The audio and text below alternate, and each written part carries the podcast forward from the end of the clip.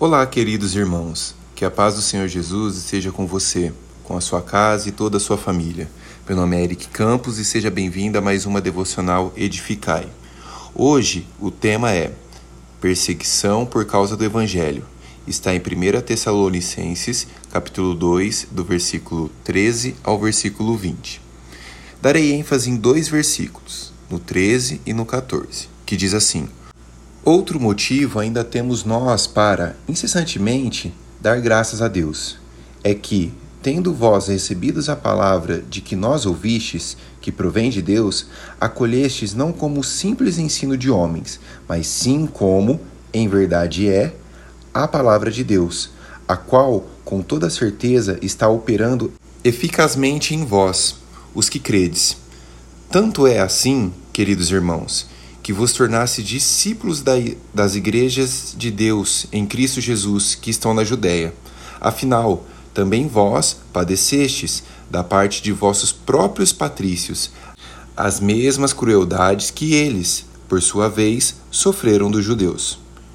Interessante é que o apóstolo Paulo dá ênfase que os irmãos de Tessalonicenses não receberam a palavra como algo vindo de homens, mas sim como ela é, a palavra de Deus.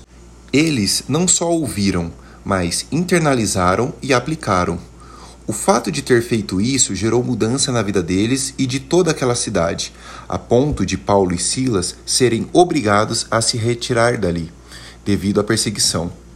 Versículo 14, Paulo conclui: Tanto é assim, queridos irmãos, que vos tornasses discípulos das igrejas de Deus em Cristo Jesus que estão na Judéia.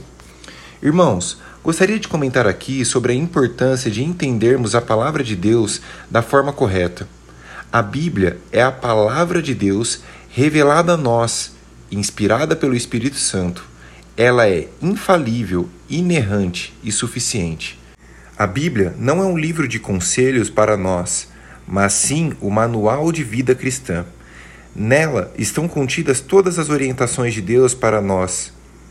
E quando recebemos verdadeiramente, cumprimos o que está escrito em Tiago, capítulo 1, versículo 22. Sede praticantes da palavra e não simplesmente ouvintes, iludindo a vós mesmos. Ela gerará em nós mudança. Porém, essas mudanças nem sempre serão benquistas por todos. Os irmãos de Tessalônicas foram perseguidos tanto pelos judeus como pelos gregos. Mas e aí? O que fazemos quando a perseguição vier?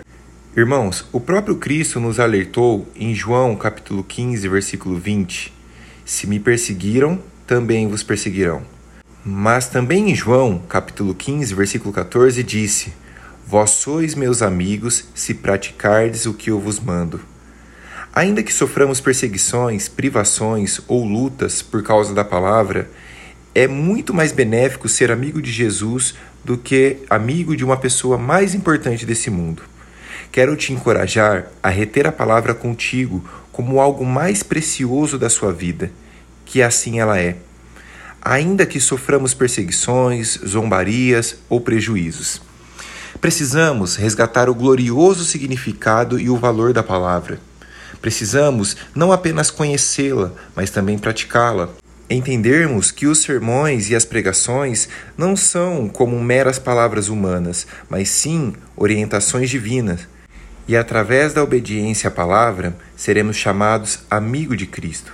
Ainda que o mundo venha nos perseguir por cumpri-la, saberemos que temos o amparo e a graça do nosso Senhor Jesus Cristo.